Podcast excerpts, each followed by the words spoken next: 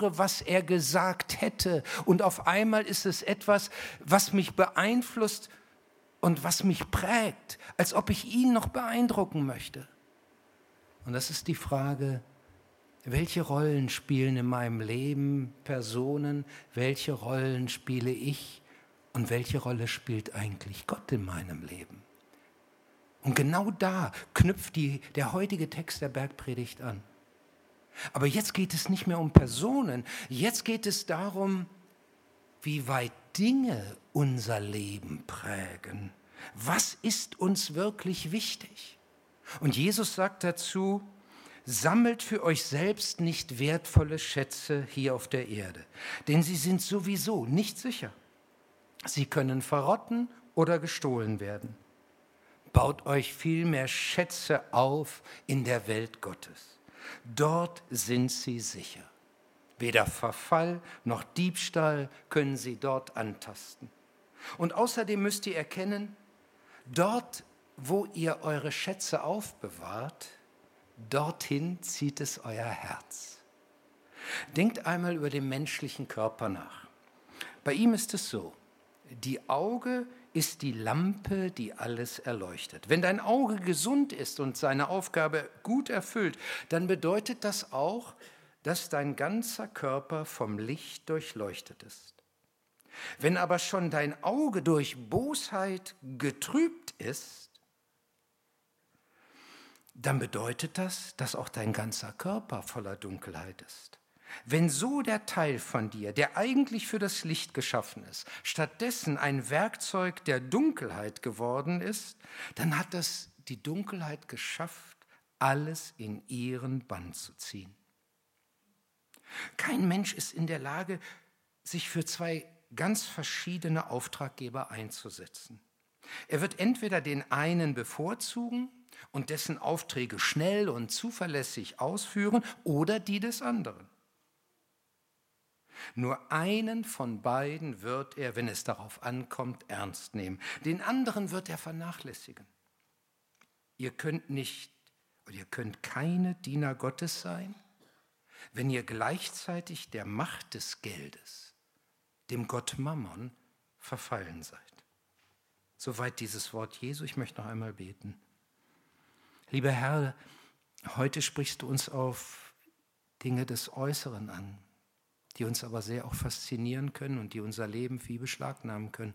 Und wir bitten dich, dass du uns hilfst, wahrzunehmen, wie wir mit diesen Dingen gut umgehen können. Amen. Das sind starke Worte, die Jesus hier sagt. Und es kann sein, dass der ein oder andere die fast wie eine Bedrohung empfindet. Oh, hier, wird, hier soll mir was weggenommen werden. Aber ich bin tief davon überzeugt, dass das, was hier Jesus sagt, keine Bedrohung, kein Wegnehmen im eigentlichen Sinne ist, sondern eine Befreiung, ein Beschenktwerden. Denn das, und das möchte ich auch jetzt sagen, was ich letzten Sonntag schon einmal betont habe, was hier gesagt wird, gerade in diesen Versen der Bergpredigt und gerade wenn es um das Thema Finanzen geht, um Besitz geht, ist eine Sache zwischen dir und Gott. Nicht das, was alle anderen denken oder was auch immer. Mach es zu einer Sache zwischen dir und Gott. Aber ich bitte dich, sei bei diesem Thema ehrlich. Damit das geschehen kann, gibt Jesus seinen Jüngern eine Hilfe. Das ist ein ganz einfacher Satz, der hier mittendrin steht, aber ich empfinde ihn wie ein Herzkatheter.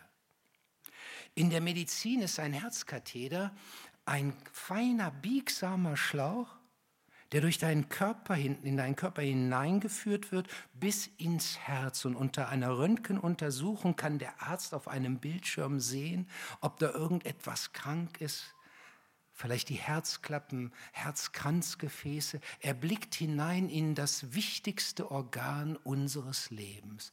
Und das, was Jesus hier sagt, ist gewissermaßen ein Blick hinein in das Innerste unseres Lebens. Es ist ein Herzkatheter Gottes, sag ich einmal.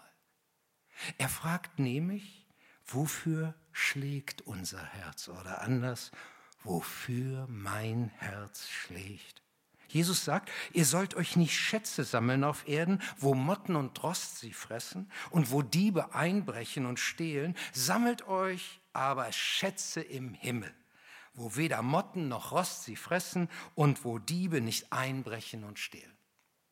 Damals war das so, dass es keine Banken gab, keine Aktienfonds, wo du dein Geld hinbringen konntest und hoffst, dass oder heute vielleicht, naja, Banken weniger, aber vielleicht bei Aktienfonds hoffst, dass es sich von selbst vermehrt. Nicht arbeiten, das Geld arbeitet. Das ist so eine super Nachricht. Das gab es damals nicht. So musste man in anderes investieren und die Leute kauften kostbare Stoffe oder auch kostbare Metalle. Ist ja bis heute auch so, dass Gold in Notzeiten immer noch, in Risikozeiten immer noch so wie ein sicherer Hafen angesehen wird und versuchten das dann, wenn sie es brauchten oder wenn sie empfanden, die äh, Chance ist günstig, wieder es zu verkaufen, gewinnbringend und so Besitz zu vermehren oder sich irgendwie abzusichern. Aber es gab eine Gefahr. Die Metalle waren damals noch nicht so rein wie heute. Und so konnte es vorkommen, dass diese wertvollen Münzen oder anderen Dinge, Barren, die man da vielleicht hatte, vom Rost angefressen wurden. Und damals hatte man noch nicht das Problem des Bienen- oder Insektensterbens. Da gab es richtig viele Motten. Und die Motten waren eine Bedrohung. Wenn so eine Motte reinkommt in irgendeinen Bereich, wo du deine teuren Stoffe aufbewahrt hast, und du guckst eines Tages rein und sagst so, jetzt ist die Chance günstig, da will ich alles verkaufen, konntest du eine böse Überraschung finden. Motten fressen es weg oder der Rost frisst es weg. es gab noch sogar eine Bedrohung. Wer so einen richtig festen Schlaf hatte, dem konnte es passieren, dass er nicht merkte, weil damals die Häuser aus Lehm waren, dass einer an der Hauswand guckt. Der, der, da war er direkt am Safe dann sozusagen. Damals brauchten Bankräuber nicht erst mühevolle Tunnel äh, und dergleichen irgendwo durch die Erde zu kommen. Sie waren ja direkt an der Quelle dann. Und auf einmal schaust du rein, bist, bist völlig überrascht. Aber Jesus, der weist uns noch auf eine ganz andere Gefahr hin. Und die ist heute fast noch größer als damals. Er sagt nämlich, die Gefahr ist, dass wir von äußeren Dingen, von dem, was wir uns erworben äh, haben, unserem Besitz, vereinnahmt werden. Und damit wird das, was eigentlich von Gott als gute Gabe, als etwas uns gegeben ist, das uns dient, umgedreht, verdreht, dass wir auf einmal diesen Dingen dienen. Eigentlich soll es uns dienen. Und auf einmal racken wir, rackern wir uns ab, um allein noch mehr zu kriegen. Und deswegen sagt er, und das ist dieser entscheidende Satz, schau einmal, wo dein Schatz ist, da ist auch dein Herz. Wo dein Schatz ist, da ist auch dein Herz.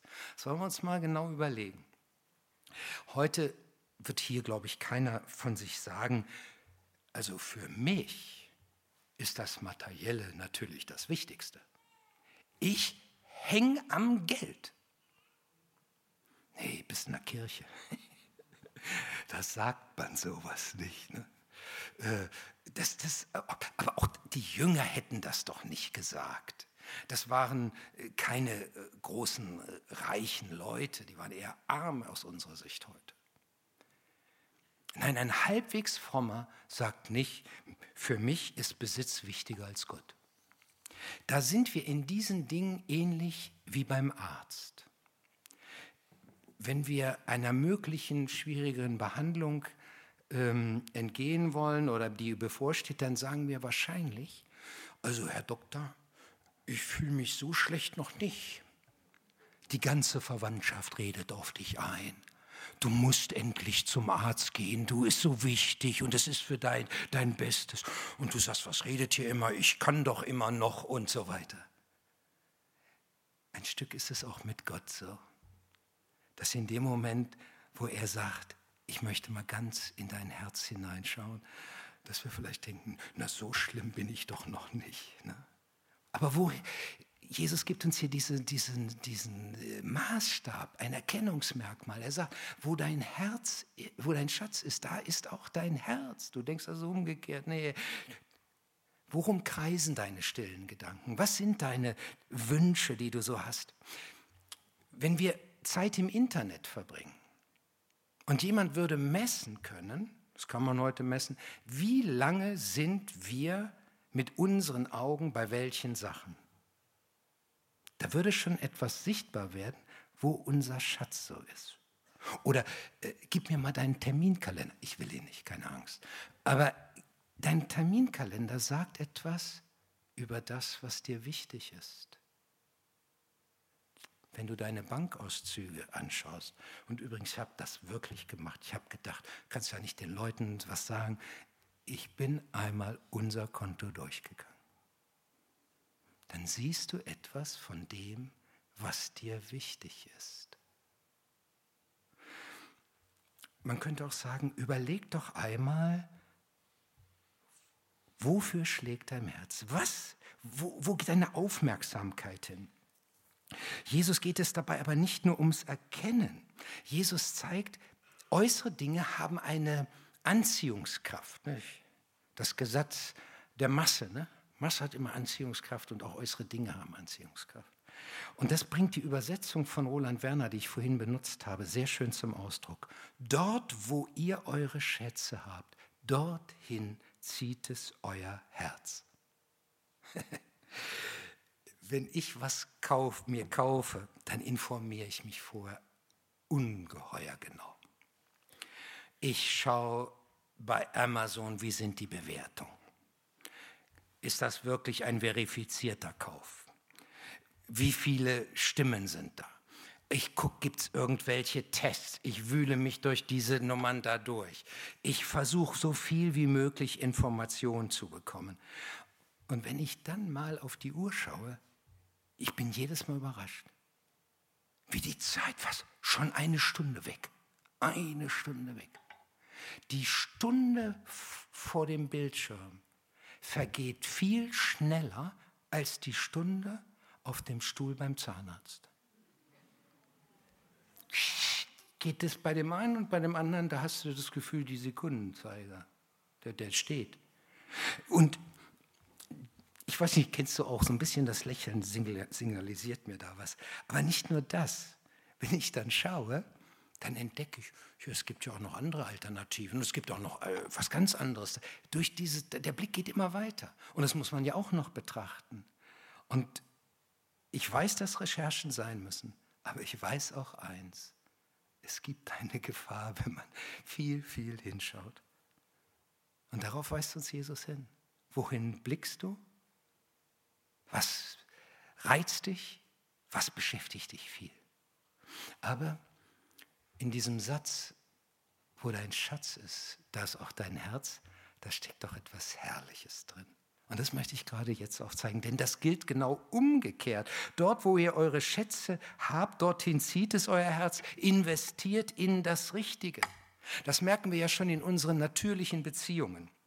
Wenn wir jemand so richtig von Herzen beschenken, dann löst das normalerweise Freude aus. Aber wenn du seine Freude siehst, dann bereitet dir das auch Freude. Ich will eigentlich nicht Danke im, im eigentlichen Sinne hören. Natürlich drückt das das auch aus. Aber die Freude beim anderen, das ist viel stärker. Ähm, wenn du zum Beispiel deine Frau großzügig beschenkst und siehst, wie du sie damit so richtig glücklich machen konntest, was geschieht dann? Sie nimmt dich in ihre Arme, gibt dir einen dicken Kuss und du ihr auch. Und dann geschieht etwas, das ist viel wertvoller als dein großzügiges Geschenk. Eure Herzen werden zusammengeführt. Und du wirst selbst zum Beschenkten. Der Gebende wird zum Beschenkten. Und Jesus sagt, genau so ist es mit Gott. Du kannst Gott nicht mehr beschenken als er dich. In Lukas 6 steht, schenkt Gott dann wird er euch schenken. Ja, er beschenkt euch so überreich, dass ihr gar nicht alles fassen könnt. Glauben wir das? Glauben wir das? Ich glaube es. Und ich möchte euch einmal vier Schritte zeigen, die, die das zum Ausdruck bringen. Und das nenne ich so die vier Stufen des Gebens. Die erste Stufe, die nenne ich Geben aus Verpflichtung. Das ist das, was ich am letzten Sonntag schon so ein bisschen angeschnitten habe. Wenn der Gedanke kommt, ich muss, ne, ich muss eigentlich. Also der hat da so wild geworben für den Ausbau der Gemeinde oder neue Stühle, ne, damit der auch zufrieden ist oder was auch immer. Oder ich habe ein schlechtes Gewissen, kann auch sein. Ne? Manchmal schenkt man ja Sachen aus dem schlechten Gewissen. Jetzt hat der andere mich so beschenkt, und oh, oh, muss ich auch irgendwas finden. Das ist die unterste Stufe. Und Gott sagt, so brauchst du mich nicht zu beschenken. Das haben wir letzten Sonntag gehört. Lass es lieber. Aber es gibt eine andere Stufe. Und das nenne ich Geben aus Dankbarkeit. Im Psalm 116 hat jemand erlebt, wie Gott ihn aus einer, wie wir das gerade von Johannes gehört haben, Todesnot herausgeholt hat. Er hat mit dem Leben gerungen. Und nun fragt er sich, wie kann ich dem Herrn, also wie kann ich Gott vergelten, was er für mich getan hat. Das fragen wir uns manchmal auch, wenn wir Erntedank feiern oder andere Dinge. Wie können wir Gott ein Stück wenigstens signalisieren? Zurückgeben kann man es ja gar nicht richtig. Ähm, von dem, was an tiefer Dankbarkeit mein Herz erfüllt, dass ich lebe, dass ich einen Beruf habe, dass ich hier in diesem Land so gut leben darf. Das sind ja alles Dinge, wenn man da mal rüber nachdenkt und begreift, da steht Gott im tiefsten mit hinter, dass ich es so haben darf, dann kann man nur sagen, ich bin dankbar. Und da kann man auch etwas aus dieser Dankbarkeit investieren. Aber es gibt eine weitere Stufe. Und das nenne ich Geben im Segen. Geben im Segen. Dahinter steht, Klammer auf, Zehnter, Klammer zu. Und da möchte ich einmal kurz drüber sprechen. Der Standard, den Gott für das Volk Israel gegeben hat, war der Zehnte. Die sollten den zehnten Teil ihres Einkommens dann geben für den Tempel, so heißt es da. Warum? Weil Gott gesagt hat, eigentlich müsstet ihr alle den ganzen Tag in der Kirche sitzen, mich loben, preisen, ihr müsstet erfüllt sein von mir. Aber das könnt ihr ja nicht. Auch damals nicht. Ihr könnt nicht die ganze Zeit im Tempel sitzen, ihr Kinder Israels. Ihr, ihr müsst die Felder bestellen, es muss geerntet werden und ihr, das Leben muss ja irgendwie gehen. Und deswegen habe ich die Priester und Leviten bestellt, dass die für euch im Tempel beten, die Opfer bringen, dass dieser Betrieb läuft im Tempel. Also gewissermaßen so wie, wie hier die Gemeinde. Und er sagt, damit das aber da auch laufen kann, weil die jetzt nicht ihre Felder bestellen können oder sich Geld erwerben können, sollt ihr den zehnten Teil eures Einkommens für den Tempel geben. Da heißt es, bringt den zehnten Teil eurer Ernte unverkürzt zu meinem Tempel. Ich glaube übrigens aus diesem Zusammenhang, dass der Zehnte vor allem in die Gemeinde geht. Damit das läuft. So ist das gleiche Prinzip, das Gott an einer anderen Stelle sagt, wir müssen unsere Familie zuerst versorgen. Da, wo ich bin, gilt das Erste hin. Und Jetzt kann natürlich der eine oder andere in seinem Herzen fragen oder wird wahrscheinlich sogar fragen, ja, und wie ist das heute? Gilt das wirklich so? Muss denn jeder jetzt den zehnten Teil seines Einkommens geben? Das ist eine herausfordernde Nummer. Und ich sage darauf, nein, du musst nicht. Da zwingt keiner dich zu. Aber dieser Zehnte ist ein super Maßstab um zu erkennen, wie gehe ich mit Finanzen um. Und als ich zum Glauben kam, habe ich sehr bald nach diesem Maßstab mich ausgerichtet. Wir haben es als Familie getan, als Ehepaar getan. Ist uns nicht immer absolut gelungen. Kämpfst auch manchmal ganz schön. Sagst, oh, ich schaffe das gerade nicht. Aber es war die, die Linie, die uns geholfen hat. Und die immer, wo wir wussten, jawohl, es ist für Gott selbst. Auch wenn ich es jetzt Menschen gebe, die damit dann wieder äh, Verantwortung übernehmen, das mit so, ähm, damit richtig umzugehen. Aber zutiefst geben wir es unserem Herrn, unserem Gott. Und dann, und das muss ich sagen, haben wir auch erfahren, tritt das ein, was ich gebe, im Segen eben nenne, was Maleachi so beschreibt. Bringt den zehnten Teil eurer Ernte unverkürzt zu meinem Tempel. Habt keine Sorge, dass ihr dann Mangel leidet. Nehmt mich beim Wort. Ihr werdet erleben, wie ich euch mit Segen überschütten werde. Das ist stark. Und dann gibt es sogar noch ein Geben darüber. Ich nenne das Geben im Übermaß das in ganz besonderen Momenten mal geschehen kann. Lukas 7 erzählt, wie eine Prostituierte auf einer Feier sich Jesus hinten nähert und wie sie dann ein ganz kostbares Öl nimmt, die Flasche zerbricht und damit die Füße Jesu äh, salbt. Und alle sind erstaunt. Boah, ich meine, du musst dir vorstellen, wenn so eine Flasche Parfüm, gutes Parfüm, die war, hat den Wert von einem Jahresgehalt gehabt. Ne? Die wird zerbrochen, da, puh, alles duftet. Und sofort die Frage, was macht die eigentlich? Ist das nötig? Wenn man die Frau gefragt hätte, dann hätte sie gesagt, ich konnte nicht anders. Diesem Herrn, ich, ich, ich, aus Liebe habe ich es getan. Aus Liebe, ich konnte gar nicht anders. Und Jesus sagt zu ihr, ihre vielen Sünden sind ihr vergeben. Darum hat sie so viel Liebe erwiesen. Und es gibt manchmal solche Momente im Leben, und man sagt, das ist mir alles egal. Ich will, ich kann nicht anders, ich investiere da. Wenn ich das auf uns übertrage und diese vier Stufen dabei so sehe, dann muss ich sagen, ist das natürlich ein Weg. Und wenn jetzt jemand hier vielleicht vor einiger Zeit zum Glauben an Christus gefunden hat, dann wird er sagen, boah, habe ich noch nie gehört und schaut so irgendwie virtuell schon in sein Portemonnaie oder sein und sagt, wie soll ich denn das schaffen? Ja, das ist, ist auch nicht von heute auf morgen gleich zu schaffen. Aber es wäre ein Weg, dorthin zu gehen, einen Entschluss zu treffen. Gemeinsam wachsen, das betrifft auch solche Dinge im Glauben. Und ich habe das ja schon gesagt, es ist uns nicht immer gelungen. Wir haben darunter dann irgendwie auch ein bisschen gelitten, ehrlich gesagt. Aber wir waren froh und voller Dankbarkeit, wenn wir es dann wieder konnten und schafften. Und es hat uns nicht arm gemacht, sondern es hat uns reich gemacht. Und damit bin ich bei dem nächsten. Es hat uns erfüllt. Was mich erfüllt. Jesus wechselt nämlich jetzt vom Beispiel des Herzens auf unsere Augen und erklärt, durch die Augen fällt das Licht in deinen Körper. Wenn sie klar sehen, bist du ganz und gar vom Licht erfüllt.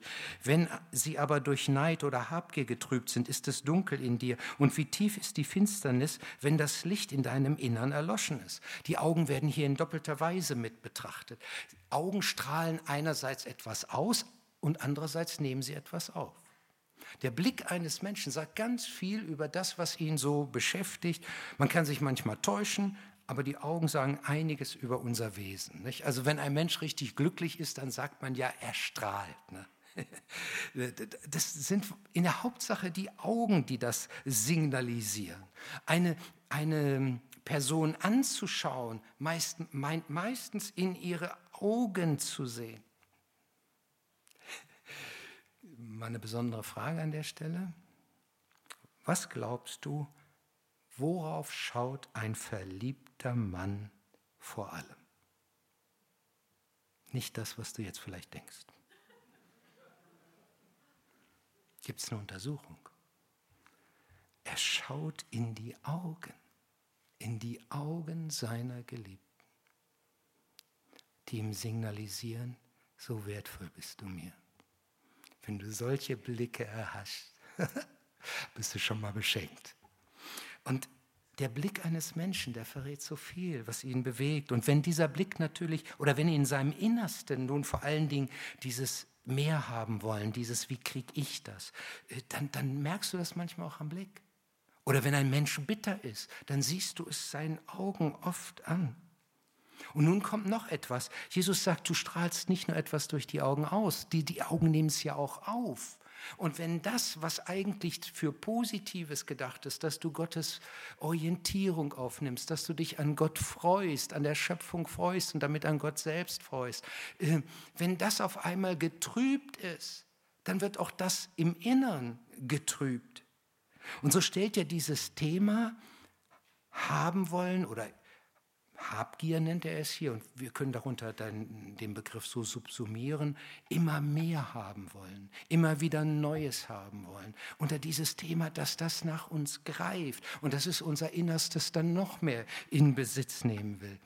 Und dieses immer mehr oder immer wieder Neues haben wollen, das hat der, der Dichter Willem Busch mal so charmant und ich finde sehr treffend zusammengefasst.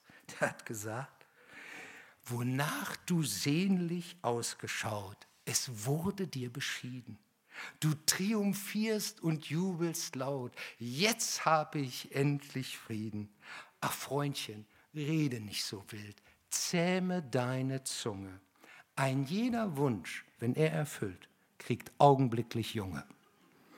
Das ist das Thema, worunter Eltern leiden können, wenn sie das Kind gerade beschenkt haben. Wo man selbst leiden kann. Also das ist das Fatale. Es hört nicht auf. Aber es ist eine völlig andere Betrachtung unseres Besitzes oder unserer Ressourcen, wenn wir denken, wie kann ich mit dem, was mir Gott schenkt, Gutes tun im Sinne Gottes. Das ist eine ganz andere, ganz andere Richtung. Dann geht unser Augenmerk nicht darauf, wie wir noch mehr kriegen und wie wir Neues dazugewinnen wieder, sondern auf Gott. Und das macht uns frei.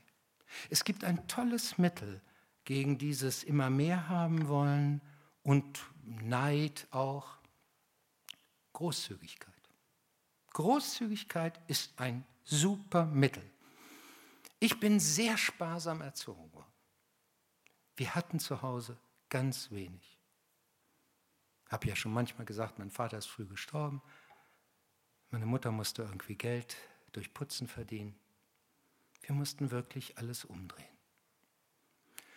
Und so bin ich zur Sparsamkeit erzogen worden. Und ich sage mal so, das, ist, das hilft. Das hat auch dieser Gemeinde schon manchmal geholfen, wenn, ich, wenn es um Finanzen ging und ich da was verantworten musste. Aber da steckt doch eine Gefahr hinter, dass unter dem Motto der Sparsamkeit auf einmal auch Geiz sich verstecken kann. Dem anderen es nicht gönnen. Ich bin so dankbar, dass ich an meiner Seite eine Frau habe, die genau die andere Gabe hat. Die Gabe der Großzügigkeit. Deren größter Wunsch war, in der Lotterie richtig Kohle zu machen um, um andere und die Gemeinde zu beschenken. Ich habe ihr gesagt, Schatz, da musst du aber auch die Lose kaufen. Das hat sie dann auch gemacht. Mit mäßigem Erfolg. Und hat es auch wieder gelassen. Aber Großzügigkeit hängt nicht von der Quantität man kann auch mit wenigem großzügig sein. Ich fand interessant, ich, ich habe von einem Ehepaar, ähm, also es gibt ein Ehepaar, die haben Folgendes gemacht, die nehmen, nehmen ihren Spenden, die sie ganz normal geben, sich da auch am 10. orientieren, sparen sie etwas auf und das sagen sie, das ist die Großzügigkeitsrücklage. Weil manchmal gibt es Situationen, da würdest du einem Menschen so gern richtig massiv was Gutes tun. Aber du musst auch gucken, wie du das alles zusammenkriegst. Und so sparen sie für solche Momente, um andere einfach großzügig zu beschenken. Großzügigkeit macht nicht arm, sondern zumindest innerlich reich. Und dann kommt Jesus auf einen letzten Punkt zu sprechen und der dreht sich darum, wohin geht unsere Energie, wo stecken wir unsere Zeit und Kraft hinein, wofür engagieren wir uns. Und da sagt er, wenn wir eine Sache leidenschaftlich verfolgen, dann führt, sie irgend, führt das irgendwann zu einer Wahl zwischen zwei Dingen. Er sagt, niemand kann zwei Herren dienen. Entweder er wird den einen hassen und den anderen lieben, oder er wird an dem einen hängen und den anderen verachten. Ihr könnt nicht Gott und dem Mammon dienen. Nun, natürlich kann man zwei Arbeitgeber haben. Man kann auch, das gab es damals als Sklave, äh, zwei Anteilseigner haben. Das war damals möglich. Aber hier ist Herr im Sinne von absoluter Herr gemeint, von einem, der richtig über dein Leben verfügt. Und das, sagt Jesus, das wird auf Dauer zu einer Entscheidung führen. Und jeder, der im Beruf zum Beispiel recht erfolgreich ist, der weiß, wie schwer es ist, wenn dann immer mehr danach greift. Und auf einmal stehst du vor der Frage Familie oder Karriere. Es sich immer, lässt sich nicht immer ganz so schwarz-weiß entscheiden. Aber es sind die Fragen, die an uns herantreten. Und Jesus weist darauf hin, hier kommt es zu einer Entscheidung. Friedhelm Loh ist ein christlicher Unternehmer, dessen Firmengruppe hat 10.000 Angestellte. Er hat uns hier, als wir das Zuhause für Kinder bauten, großzügig mit mehreren 10.000 Euro unterstützt. Und er hat auch andere Werke mit beträchtlichen Summen schon gefördert. Aber er hat einmal gesagt, für ihn sei Zeit noch kostbarer als Geld. Und deswegen hat er für sich beschlossen, zehn Prozent seiner Zeit für das Reich Gottes zu investieren. Das ist interessant, ne? Ich meine, wir sind vielleicht nicht in solchen beruflichen Sphären unterwegs, aber auch für uns gilt, unser Leben läuft nicht im, verläuft nicht im luftleeren Raum. Das, das ist, da ist immer was in Bewegung. Und in welche Richtung geht es jetzt? Und damit fragt Jesus, wo investierst du gerade dein Herz, Lothar? Wohin geht deine Reise? Zeit und auch Kraft ist das Kostbarste, was wir haben. Es sind Gaben Gottes. Wie wollen wir sie einsetzen? Wie wollen wir mit diesen beiden Dingen umgehen? Mancher überlegt jetzt vielleicht die ganze Zeit, boah, wenn ich das wirklich umsetzen soll, ich weiß gar nicht, wie ich das schaffen kann. Am Ende dieses Kapitels heißt es, trachtet zuerst nach dem Reich Gottes und nach seiner Gerechtigkeit. So wird euch das alles zufallen, alles andere zufallen. Es ist, als ob Gott sagt, und das werden wir am nächsten Sonntag hören, lass das mal meine Sorge sein. Natürlich müssen wir darüber nachdenken, aber der Grundsatz ist, festhalten zu dürfen. Lass das mal meine Sorge sein.